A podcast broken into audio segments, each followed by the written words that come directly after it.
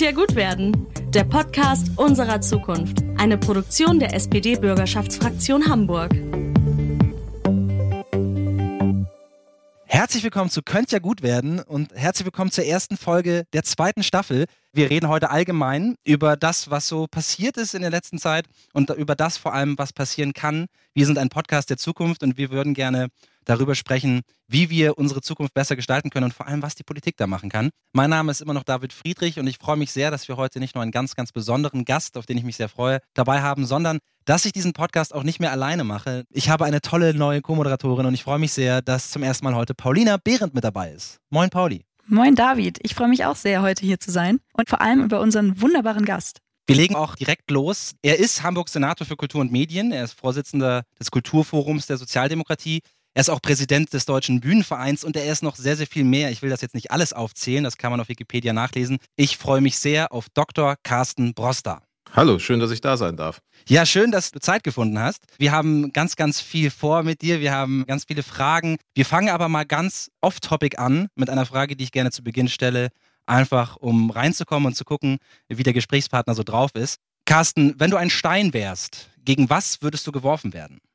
Ei, der Daus. Gegen was würde ich geworfen? Das sind ja so viele Fragen auf einmal. Ich hoffe, ich würde einfach ins Meer geworfen werden bei dem Versuch, dass ich irgendwie vier, fünf Mal aufditsche. Aber es kann auch sein, dass mich jemand gegen eine Theaterwand wirft. Das weiß ich jetzt nicht. Ich fände das erste aber schöner definitiv. Das ist eine sehr schöne Antwort. Ja. Auf jeden Fall. Direkt auch sehr metaphorisch. Passt auch wunderbar zu ja unserer großen Affinität. David und ich kommen ja beide aus dem Poetry Slam. Und wir haben uns natürlich auch so ein bisschen Gedanken zur aktuellen Lage hier in unserem Land gemacht und haben unsere Gedanken mal in einem kleinen Slam-Text verfasst. Den würden wir jetzt vor Beginn einfach einmal vortragen. Ja, mal schauen, was du dazu sagst. Ich bin gespannt. Die Welt brennt. Jede Meinung, jede Hoffnung, jeder Weitblick steht in Flammen, die Gemüter sind erhitzt, errötet sind die Wangen. Wir haben uns verloren. Irgendwo zwischen Asche und Staub liegen Worte und Sätze, aber ohne Gebrauch. Wir schreien. Die Stimmen sind laut, aber der Dialog ist erstickt durch Feuer und Rauch. Wir hören uns nicht, wir sind taub. Also wir sind nicht komplett taub. Wir hören einfach nicht mehr ganz so genau hin, immer nur die Hälfte oder nur das, was wir hören wollen. Wir haben so viel, worüber wir reden müssen, denn die Welt brennt und wir haben schon wieder einen unserer Bluetooth-Kopfhörer verloren. Diese kleinen und viel zu teuren Stöpsel, die so leicht aus dem Ohr fallen und noch viel leichter in schmale Spalten vor Aufzugtüren schwer wiederzufinden. Wir sind blind. Also wir sind nicht komplett blind, aber die viel zu großen Sonnenbrillen zeigen nicht alles und das dann auch etwas gedämpfter wie ein Filter, der alles etwas erträglicher macht und stumpfer. Wir sind stumm. Also nicht komplett stumm, aber zeitweise etwas stummer, weil es sich nicht richtig anfühlt, in diesen schweren Zeiten etwas zu posten. Aber gerade jetzt ist es doch wichtig, auch die schönen Sachen nicht zu vergessen. Spaß und Freude und Porridge-Rezepte, der Rabattcode für ein neues Paar Bluetooth-Kopfhörer oder eine neue zu große Sonnenbrille, Link in der Bio, Hashtag No War und wir spenden auch ein Euro von jeder verkauften Bodylotion, denn strapazierte Haut kennt keine Religion oder sexuelle Orientierung. Unsere Haut brennt ohne Hoffnung auf Regen, keine Ahnung wofür, aber wir wissen wogegen. Jede Ruhe verglüht, jedes Schweigen verbrannt, wir sammeln Hass wie die Scheite und feuern uns an. Die Hitze, sie schmerzt, macht uns trocken und rau, die Lippen verbrannt, sag, fühlst du das auch? Wir sind ausgebrannt, bald gänzlich verbraucht und alles, was bleibt, sind dann Asche und Staub. Also hoffe ich auf Regen, auf Winter und Schnee, etwas, das löscht und die Dürre erträgt, denn diese wird kommen, so viel sei gesagt, die Frage ist nur, besteht da noch fruchtbarer Boden zum Sehen von Saat?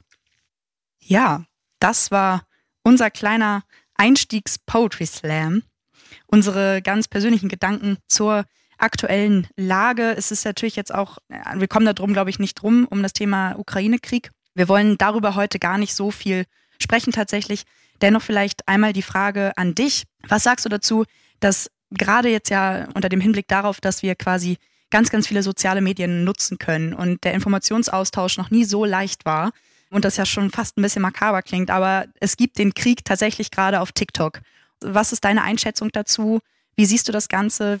Also äh, es ist erstmal im ersten Schritt, also ich muss nur sagen, beeindruckend, was ihr da gerade eben in diesem kurzen Text zusammengedrückt habt. Was die aktuelle Situation angeht, Kriege haben ja immer nicht nur auf dem Schlachtfeld stattgefunden, sondern immer auch in Kommunikation und alles das, was wir mhm. sagen auch an Medien vorher entwickelt haben. Also ein bisschen die Tageszeitung ist mal entstanden weil die Leute im Dreißigjährigen Krieg im 17. Jahrhundert wissen wollten, wo die Truppen stehen, weil sie irgendwie plausibel wissen mussten, ob es wahrscheinlich ist, dass gerade entweder die Protestanten oder die Katholiken demnächst bei ihnen durch die Stadt ziehen. Das konnte man erfahren aus den Zeitungen. Das war einer der Gründe mediengeschichtlich, warum man auf einmal angefangen hat, Zeitungen zu lesen. Und insofern ist natürlich der Umstand, dass das der erste, sagen moderne Krieg ist, der wahrscheinlich so umfänglich unmittelbar beobachtbar ist, macht natürlich auch was mit der Art und Weise, wie unmittelbar wir ihn wahrnehmen und um wie viel näher er uns rückt als so andere Konflikte, die es ja auch gab. Also es ist ja nicht, dass die Ukraine der einzige Krieg ist auf der Welt, auch der einzige Krieg in den letzten Jahren. Trotzdem trifft er uns so unmittelbar, weil wir uns das gar nicht mehr vorstellen können, dass ein Land, nur weil es sich für größer und stärker hält, findet, dass es in ein anderes Land einmarschieren kann, das mitten in Europa und dass jeder das Handy draufhalten kann und man sich das angucken kann und dass dann natürlich noch Bot- und Trollarmeen, insbesondere aus Russland, versuchen da noch die Meinung und die Wahrnehmung in irgendeiner Art und Weise zu drehen. Und das zeigt, glaube ich,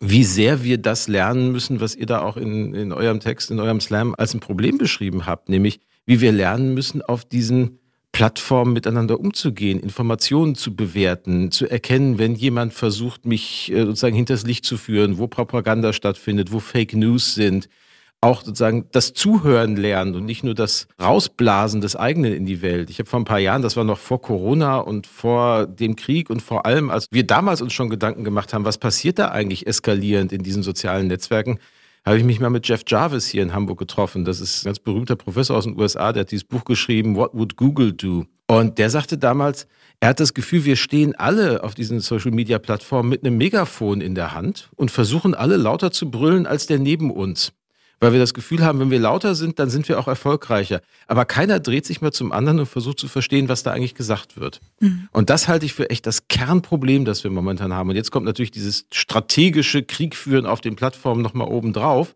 Aber wir haben schon vorher in Friedenszeiten nicht gelernt, mit diesem Geschenk miteinander zu sprechen, auf diesen Plattformen vernünftig umzugehen. Mhm. Ja. Ich habe dein Buch tatsächlich gelesen, Die Zerstörung. Und darin sprichst du ja auch, dass man früher in der Presse quasi diese One-to-Many-Logik hatte. Also es gab den Journalismus, mhm. der hat die Informationen gesammelt, der hat sie aufbereitet, der hat sie der breiten Masse präsentiert. Und diese Social-Media-Plattformen, das fand ich auch super interessant, funktionieren ja einfach nach Algorithmen. So, das ist ja einfach faktisch so. Sprich, ich bewege mich ja die ganze Zeit in meiner eigenen Meinungs- und Echoblase und werde ja auch nur damit konfrontiert, was mich eh schon interessiert, sozusagen. Das macht ja auch den Diskurs beziehungsweise die Zugänglichkeit für andere Meinungen auch deutlich schwieriger und das als zweite Folge dessen natürlich auch insgesamt vielleicht auch die Demokratie, wenn ich das so ein bisschen rausgehört habe aus dem Buch. Meine Frage wäre da jetzt, oder ja, vielleicht erstmal, willst du was sagen dazu? Ja, also es stimmt und stimmt auch wieder nicht. Also tatsächlich, das Witzige ist ja immer, wann immer ein neues Medium kommt, beschwören wir den Untergang der Zivilisation herauf. Ne? Also das war ja auch immer schon so. Also diese Medien mit den Journalisten, wo einer den vielen erklärt, wie es ist, die sind ja damals vor 50, 60 Jahren auch als Problem beschrieben worden. So nach dem Muster, was denn, wenn das der falsche Journalist mhm. ist, wenn der auch eine bestimmte vorgefertigte Meinung hat, die dann aber hinter der Nachrichtenauswahl hintersteckt und dann die Leute nicht alles erfahren. Das war ja auch ein Problem. Und ich glaube, das Paradoxe an der jetzigen Situation ist, dass eigentlich die Lage alle können alles recherchieren, alles ist theoretisch verfügbar, jeder kann mit jedem sprechen. Das klingt ja so utopisch, das klingt so positiv, das klingt nach einer gigantischen Chance eigentlich, miteinander wieder zurande zu kommen.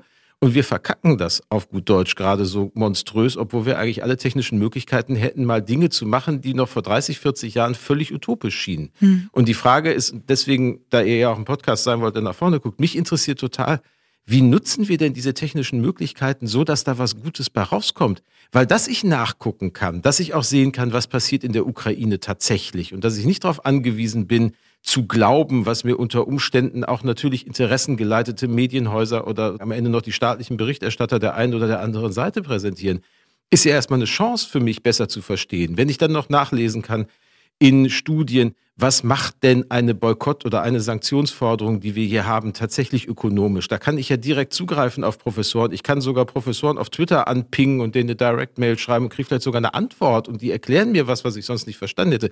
Sensationelle Sachen, die es früher nicht gab.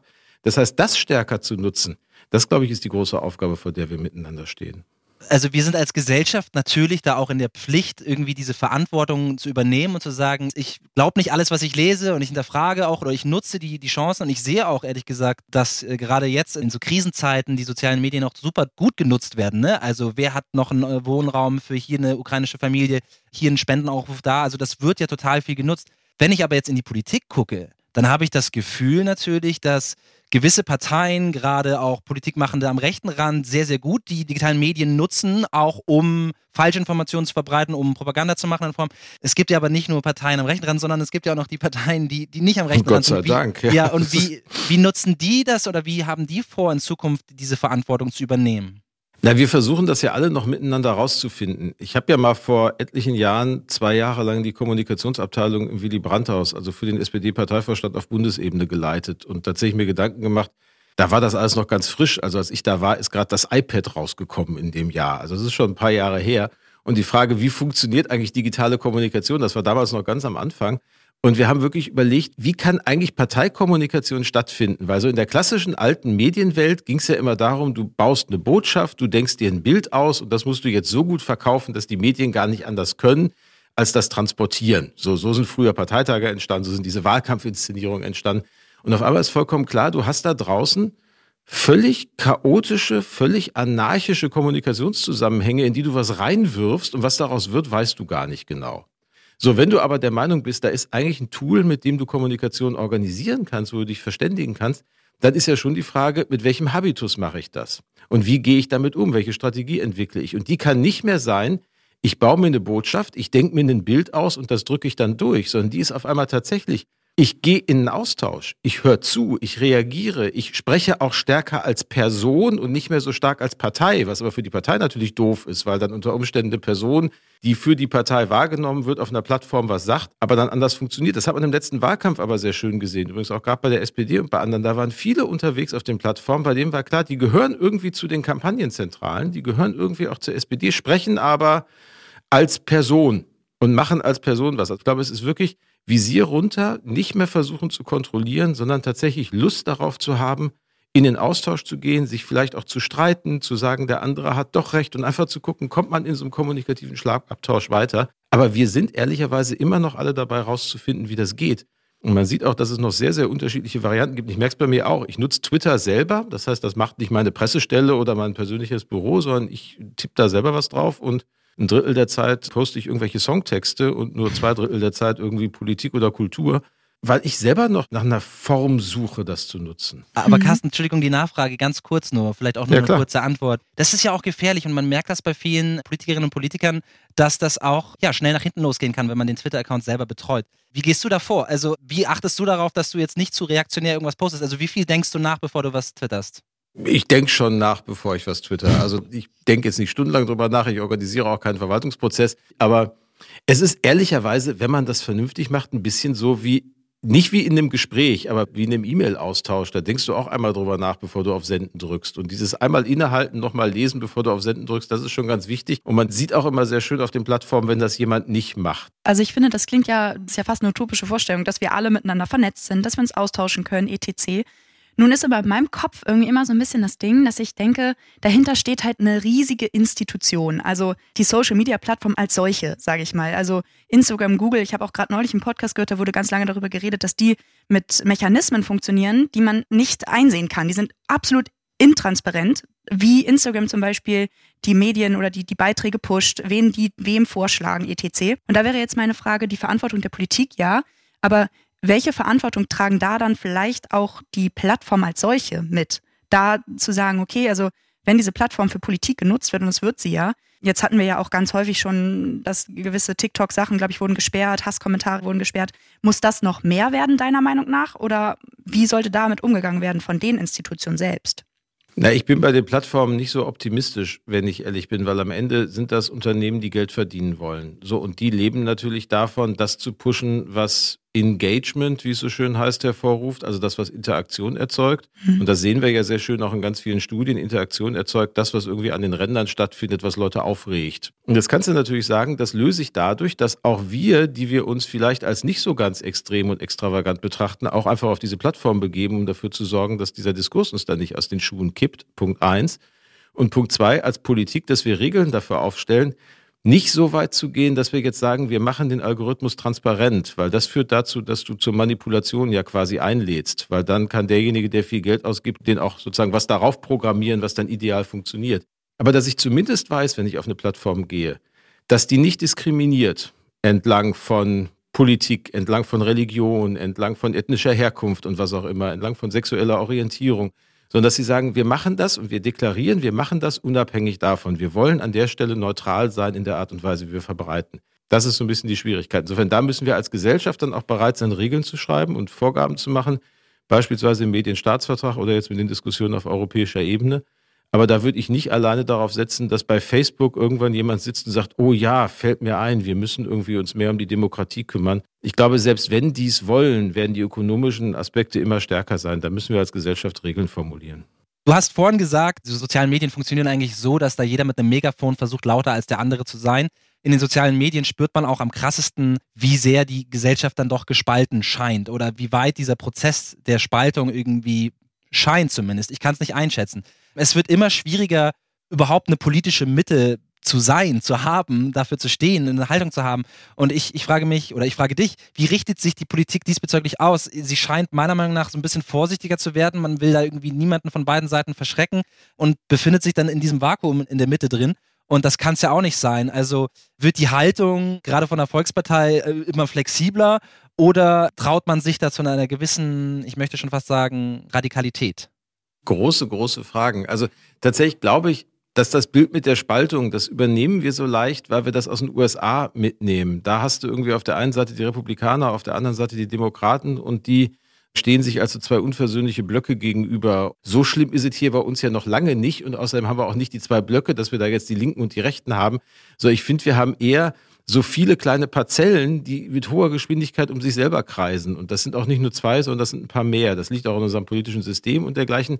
Ändert aber nichts daran, dass es uns immer schwerer fällt, so eine gemeinsame Perspektive aufzuzeigen. Und was, glaube ich, Parteien, die eine Mehrheit hinter sich bringen wollen, tun müssen, ist nicht ausrechnen, wo sie glauben, wo die Mehrheit ist oder wo die Mitte ist, sondern für sich selber in Anspruch nehmen, das definieren zu können und dann dafür zu werben, dass ihre Sichtweise richtig ist. Wenn Olaf Scholz im letzten Jahr durch den Bundestagswahlkampf gegangen ist und gesagt hat, für ihn ist das zentrale Thema Respekt, also das Anerkennen des anderen als auch wertvoll. Und zwar unabhängig davon, ob ich einen Hauptschulabschluss habe, ob ich Taxifahrer bin, ob ich Universitätsprofessor bin oder was auch immer. Sozusagen, du bist als Mensch und als Teil dieser Gesellschaft von eigenem Wert und ich respektiere dich und gemeinsam kriegen wir es miteinander hin. Das ist eine Haltung. Und diese Haltung, glaube ich, ist eine elementare Voraussetzung dafür, politisch überhaupt zusammenzukommen. Und insofern eine Partei, die dort Mehrheiten erzeugen will, muss es schaffen, sich selbst und ihrer eigenen Programmatik so sehr zu vertrauen, dass man sagt, wir gehen raus und wir messen nicht, was andere denken und gucken uns eine Mehrheit zusammen zu puzzeln, sondern wir versuchen Leute davon zu überzeugen, dass unser Angebot ein richtiges ist. Radikalität wird mir dann ehrlicherweise zu oft zur Pose dann bin ich der Radikal um des radikalen Willens. Oder jetzt gibt es ja eine Radikalität der Mitte, habe ich jetzt gelesen. Das ist jetzt ja ein neues Buch, das sozusagen jetzt radikal mittige Positionen brauchen. Damit kann man spielen, aber Radikalität heißt ja erstmal nur bis an die Wurzel gehen. Wenn es darum geht, dass man bis an die Wurzel geht und von der Wurzel her was begründet, das gilt für jede Position. Wenn Radikalität heißt, ich muss immer nur anderer Meinung sein, um durch Differenz aufzufallen, dann ermüdet mich das immer total schnell, weil ich irgendwie das Gefühl habe, so kommen wir nie weiter. Mhm dazu, das würde mich auch mal interessieren, weil ich glaube, ich komme jetzt ja noch aus einer sehr jungen Generation, ich bin 21. Ich glaube, meine Generation ist mit sozialen Medien aufgewachsen und dadurch auch gewohnt, Informationen schnell, kompakt zu bekommen. Und ich habe fast den Eindruck, dass uns die Mitte, in Anführungsstrichen, beziehungsweise der Kompromiss, das, was irgendwie nicht radikal ist, fast so ein bisschen langweilt, weil wir so sehr dieses Adaptieren dass es immer neue Push-Nachrichten gibt. Es gibt immer mehr, schneller, weiter, höher. Es wird immer krasser. Wir leben eigentlich in dieser Welt sozusagen oder wir sind damit aufgewachsen. Und da würde mich mal interessieren, also wie müsste man quasi dann die Mitte verpacken, um sie auch der Generation noch schmackhaft zu machen? Also wenn Radikalität quasi dann so das einzige Mittel ist, um noch an diese junge Generation ranzukommen, beziehungsweise irgendwie, ja, Präzision oder Kompaktheit, wie müsste das in Zukunft aussehen? Ha, wenn ich das wüsste, ne? Aber das, ich glaube, das ist tatsächlich, das ist tatsächlich die große Frage. Also ich bin ja ein paar Wochen älter, also um das in die Generationenfrage zu packen, ein Buch, das Nora Busson, eine Schriftstellerin in Deutschland, gerade rausgebracht hat vor ein paar Wochen. Das heißt Die Geschmeidigen. Und da schreibt sie über meine Generation eher, also die, die jetzt so Mitte 30 bis Ende 40 sind. Und wir sind ja so diejenigen, wir haben die Phase, in der wir in die Politik entlassen wurden und so aus der Schule rauskamen, überlegt haben, was machen wir denn jetzt? Das war die Phase, da war die Mauer gerade gefallen. Und der 11. September hat noch nicht stattgefunden. Und ja, irgendwie kamen die Nazis zwar in Deutschland wieder, das war auch schlimm, das hat mich politisiert damals, aber ansonsten hatte man irgendwie das Gefühl, die ganz großen politischen Schlachten sind irgendwie geschlagen. So, also dieser Ost-West-Konflikt ist weg und irgendwie war man eher so in der Mitte, wie organisiert man das denn jetzt, dass wir vernünftig miteinander klarkommen? So, und sie sagt dann auch, die Jüngeren jetzt wieder sind angesichts von Klimawandel und anderen Fragestellungen natürlich in einer Situation, wo sie sagen, das können wir uns gar nicht mehr leisten, euer Kompromiss suchen in der Mitte. Wir müssen jetzt einfach machen und zwar möglichst radikal, sonst geht uns dieser Planet vor die Hunde. Ich glaube, an beiden Positionen ist was dran. Man muss radikal, was Klimawandel angeht, jetzt einfach handeln, weil tatsächlich ein Zuwarten und ein, ja, das löst sich auf der Strecke schon, tatsächlich das Problem mit jedem Warten verschärft. Gleichzeitig stehen wir aber vor einer Situation, und das, glaube ich, ist auch etwas, was man politisch vermitteln kann, wo ich ja möchte, dass das alle machen. Und zwar nicht nur einmal, weil ich sie zwinge, wie bei Corona, wo ich den Leuten jetzt mal drei Monate sagen kann, alle Kneipen zu, alle Theater zu, alle Kinos zu, ihr bleibt zu Hause, Punkt. Sondern ich möchte, dass Menschen von jetzt auf gleich den Rest ihres Lebens anders leben. Weniger Ressourcen verbrauchen, weniger Fleisch essen, weniger Strom verbrauchen, weniger CO2 emittieren und, und, und, und, und, und, und. Und das geht ja nicht durch Zwang, sondern es geht durch Einsicht. Und diese Einsicht braucht dann eben doch Politikerinnen und Politiker, die sagen, wir gehen da raus und wir erklären, warum das notwendig ist und wir überzeugen. Und das geht eben dann nicht nur mit diesem radikalen Du musst, sondern dazu braucht es dann auch das sich hineinbegeben in solche Debatten und das Auseinandersetzen und das Vormachen, wie es gelingen kann. Und ich glaube immer noch, dass das der am Ende erfolgversprechendere Weg ist. Und ich nehme auch selbst diejenigen, die auf Demos mit den radikalen Thesen unterwegs sind, wenn man mit denen sich zusammensetzt und spricht und überlegt, wie macht man das denn? Dann ist man ganz schnell bei den praktischen Fragen. Und ich glaube, da muss man auch aufpassen, dass man die öffentliche Pose, die es dann manchmal braucht, um Aufmerksamkeit zu bekommen, nicht verwechselt dann mit dem doch sehr pragmatischen Zugriff darauf, wie man das jetzt irgendwie hinbekommt. Und ich glaube, es geht echt nur, indem wir darauf vertrauen, dass wir Menschen überzeugen können. Ja, also das ist natürlich eine Traum, also ich will das jetzt nicht total äh, niedermachen, das ist natürlich mach eine ruhig, schöne Vorstellung, aber ich bin jetzt genau zwischen diesen beiden Generationen und deswegen, also ich bin 31 und für mich ist es schon so, dass ich das Gefühl habe, die Energie, die wir teilweise als ich gerade noch kurz davor war, 20 zu werden, hatten, dass die schon verpufft ist eigentlich. Und eher so, so ein ernüchterndes Gefühl in mir trage, dass ich glaube, mit Angeboten und mit Erklären schafft man es nicht, das Ruder rumzureißen, sondern man braucht auch, so hart es auch ist, an bestimmten Punkten, ganz differenziert, schon auch einen Zwang. Also man braucht schon auch irgendwo eine Regulierung, meiner Meinung nach, um gewisse Sachen umzusetzen. Und ich glaube, die jüngere Generation, die fordert das so ein bisschen ein. Und dann ist halt die Frage, wie viel will man denen da davon geben? Wenn man da nicht irgendwie mal, meiner Meinung nach, reguliert, dann kommt man letzten Endes nicht voran, beziehungsweise die Gefahr besteht, dass es dann in zehn Jahren wieder genauso ist, dass man zurückblickt und sagt, ja, wir hätten vielleicht doch ein bisschen Dollar. Aber darf ich da mal was zu sagen? Bitte. Also ich glaube, Zwang, ja, ist schön und gut. Aber der Zwang darf nicht darauf basieren, dass ich jemandem etwas, dass man immer das negative Narrativ sagt, wenn du das jetzt nicht tust, dann geht die Welt unter, dann werden wir hier alle sterben, um es jetzt mal ganz krass auszumalen. Sondern ich glaube, wenn wir diesen Zwang machen müssen, dann müssen wir das irgendwie in ein positives Bild verpacken oder müssen wir irgendwie die Benefits davon präsentieren. Und ich finde, da gebe ich Carsten auf jeden Fall recht, da brauchen wir ja Erklärung. Also da brauchen wir ja irgendwie ein verständlich machen, ein Zureden, ein irgendwie was Zugängliches, was Warmes, was Herzliches. Also glaube ich tatsächlich, weil anders, glaube ich, funktioniert Zwang nicht. Das würde ja irgendwie irgendwann nur noch auf Widerstand der Menschheit stoßen, wäre meine Meinung dazu. Ja, du bist ja irgendwann an dem Punkt und ehrlicherweise, die Fridays for Future sind ja teilweise auch da gelandet in den internen Diskussionen, die sie miteinander haben. Natürlich brauchst du Regeln. Ist doch gar keine Frage. Und natürlich müssen wir auch sagen, das ist jetzt verboten im Zweifel. Ich glaube, das ist auch gar nicht der Punkt. Aber wir leben in der Demokratie. Das heißt, ich kann den Satz, das ist jetzt verboten, erst dann in ein Gesetz kleiden, wenn ich dafür eine Mehrheit im Parlament habe. Und die habe ich erst, wenn ich vorher eine Mehrheit bei Wahlen dafür bekommen habe. Und wenn ich das nicht will, wenn ich sage, darauf kann ich quasi nicht warten, dann bin ich aber außerhalb der Demokratie. Und die Frage ist natürlich tatsächlich, halte ich es für plausibel zu sagen, ich muss die Demokratie jetzt mal einschränken, damit ich das mit dem Klimawandel und der CO2-Neutralität und der Nachhaltigkeit jetzt irgendwie mal regel und dann gehe ich wieder in die Demokratie zurück. Das ist ja die Schwierigkeit und das Dilemma, vor dem wir gerade stehen. Und da bin ich ganz dabei zu sagen, wir müssen eigentlich Lust drauf machen. Es geht ja auch nicht um eine Verzichtsstory. Es geht doch nicht darum, dass wir jetzt die nächsten 50 Jahre schlechter leben als bisher. Es geht darum, dass wir möglichst besser leben. Und ich glaube auch, dass ein nachhaltiger Wandel unserer Lebensmodelle nichts verschlechtert, keine Lebensqualität wegnimmt, sondern eine ganze Menge an zusätzlichen Chancen bietet, die wir nur momentan deshalb nicht heben, weil wir so in unserem Alltagstrott drin sind, dass wir uns das gar nicht vorstellen können. Wer will, dass wir so gut leben, wie wir momentan leben oder besser leben will, der muss ganz, ganz viel verändern. Wer glaubt, dass sich nichts verändern muss, der wird dafür sorgen, dass es uns mit jedem Tag schlechter gehen wird. Und hm. wir sehen genug Beispiele. Corona ist ein Beispiel dafür, dass wir diesen Krieg, der jetzt in der Ukraine haben, ist ein Beispiel dafür. Wir glauben einfach, wir gucken weg und wenn wir weggucken, geht das Problem schon weg. Hm. Das stimmt nicht, sondern wir müssen an die Stellen ran und wir müssen entscheiden. Wir müssen auch Leute zu was zwingen am Ende. Aber ich hoffe, wir haben vorher eine Mehrheit in der Gesellschaft davon überzeugt, dass der gemeinschaftliche Beschluss, das lassen wir jetzt mal bleiben, sinnvoll ist und uns zu einer besseren Gesellschaft führt. Und diese Idee, ich kann die Gesellschaft zum Besseren verändern, die ist ehrlicherweise immer das, was progressive Politik und damit sozialdemokratische Politik, wenn sie sich als progressiv versteht, was sie in meiner Sicht tun sollte, ausgemacht hat. Wir gehen davon aus, ich kann die Dinge verbessern. Ich kann dafür kämpfen, dass Männer und Frauen gleichberechtigt sind, dass Schwule und Lesben gleiche Rechte haben, dass ich heute Queerness habe, dass ich sexuelle Selbstbestimmung habe und, und, und, und, und. Das kann ich alles durchsetzen und genauso kann ich durchsetzen, dass wir mit den Ressourcen dieses Planeten vernünftig umgehen und eine Chance haben, auch in 100, 200, 300 Jahren hier noch gut leben zu können oder nicht uns anzugucken, wo Hamburg jetzt unter Wasser liegt. Ich hätte nur noch mal einmal die Abschlussfrage, ist, ob das dann sozusagen das Narrativ ist, was wir anfangen müssen zu erzählen, um unsere diversifizierte Gesellschaft sozusagen zu ein. Also ist das der gemeinsame Nenner, die schöne Veränderung oder die Veränderung in ein besseres Leben für alle tatsächlich? Ist das möglich? Also ich glaube, Lust darauf zu machen, Dinge zu verändern, ist ein Teil unserer Story. Der zweite Teil der Story ist, dass das nur gemeinsam geht. Ja. Ich glaube, dass das auch ein ganz wichtiger Punkt ist, dieses sich zu vergewissern, dass also mal ganz krass momentan diese völlig absurde Debatte, die die FDP uns da gerade aufzwingt und der rechte Rand, dass es irgendwie Ausdruck von Freiheit wäre, nicht auf den anderen achten zu müssen. Mhm. Was für ein großartiger Unsinn. Also Freiheit entsteht, weil ich mich gemeinsam als Gesellschaft auf Regeln verständige, wie wir frei miteinander leben können.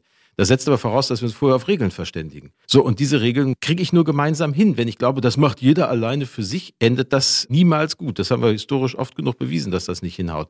Insofern das Gefühl, das gemeinsam zu machen. Deswegen dieses Respektding. Es mhm. geht nicht alleine, sondern es geht, weil ich dich respektiere und weil wir uns gemeinsam als Teil einer Gesellschaft begreifen, die ein paar Dinge gemeinsam regeln muss, damit wir, wie hat das Adorno mal so schön gesagt, ohne Angst verschieden sein können. Das setzt aber voraus, dass ich mich in Gesellschaft darauf verständige, zu welchen Bedingungen das geht. Das heißt, das sind die beiden Dinge. Miteinander und dann aber daran glauben, dass es besser gehen kann, als wir es jetzt schon machen. Wenn du die beiden Zutaten hast, glaube ich, dann kannst du eine ganze Strecke gehen.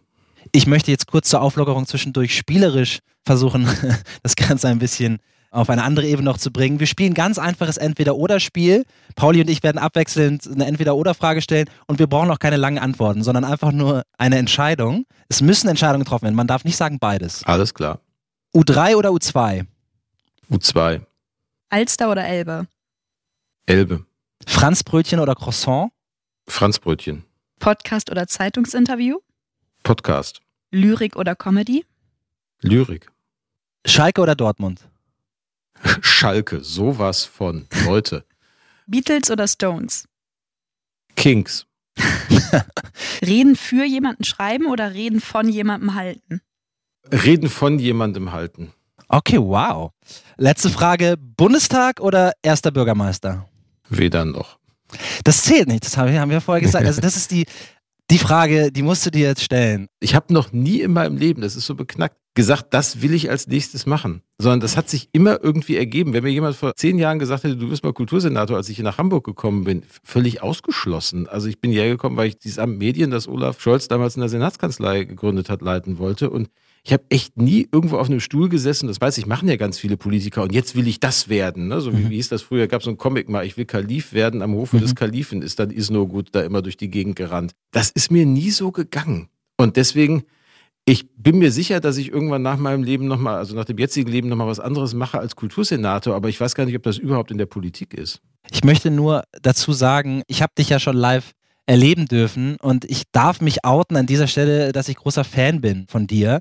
Vor allem als Poetry Slammer, wie du rhetorisch live bei Veranstaltungen auch Reden halten kannst und auch Reden schreiben kannst. Deswegen fand ich diese andere Frage auch ganz gut mit lieber eine Rede von jemandem anderen halten. Also, wenn du eine Rede schreibst, dann willst du sie auch selber halten. Du willst ja nicht, dass jemand anders das macht. Das habe ich mittlerweile gelernt. Ich habe lange für Franz Müntefering geschrieben, der ja nie ein einziges Wort von dem, das ich aufgeschrieben habe, gehalten hat.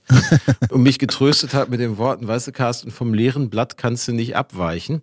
Das war sozusagen seine Entschuldigung dafür, dass er immer was Eigenes draus gemacht hat. Aber er fand das immer, er brauchte diesen ersten Punch, um dann was anderes zu machen. Das ist natürlich irgendwann etwas anstrengend. Ich muss aber gestehen, dass, glaube ich, meine Redenschreiber sagen würden, Manchmal agiere ich ähnlich im Umgang mit ihren Texten und vielleicht ist das der Hintergrund, dass ich sagen kann, ich halte lieber eine Rede, die jemand anders geschrieben hat, weil ich sie dann häufig beim Sprechen auch nochmal umschreibe.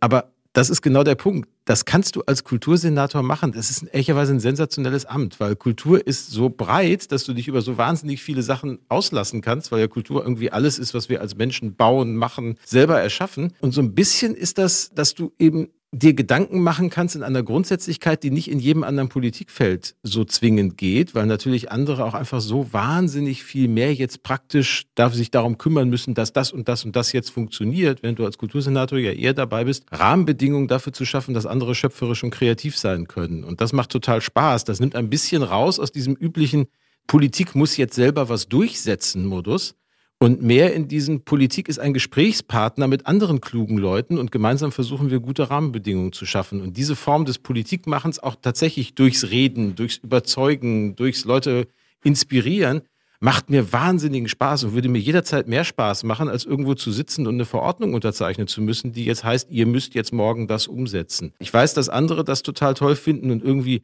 Macht als das Wichtigste finden, was man in der Politik haben kann. Ehrlicherweise finde ich das Wichtigste, diese Räume des gemeinsamen Nachdenkens öffnen zu können. Und das geht momentan in der Kulturpolitik total gut. Ich glaube aber nicht, dass ich in anderen Politikfeldern irgendwie so richtig gut wäre deswegen.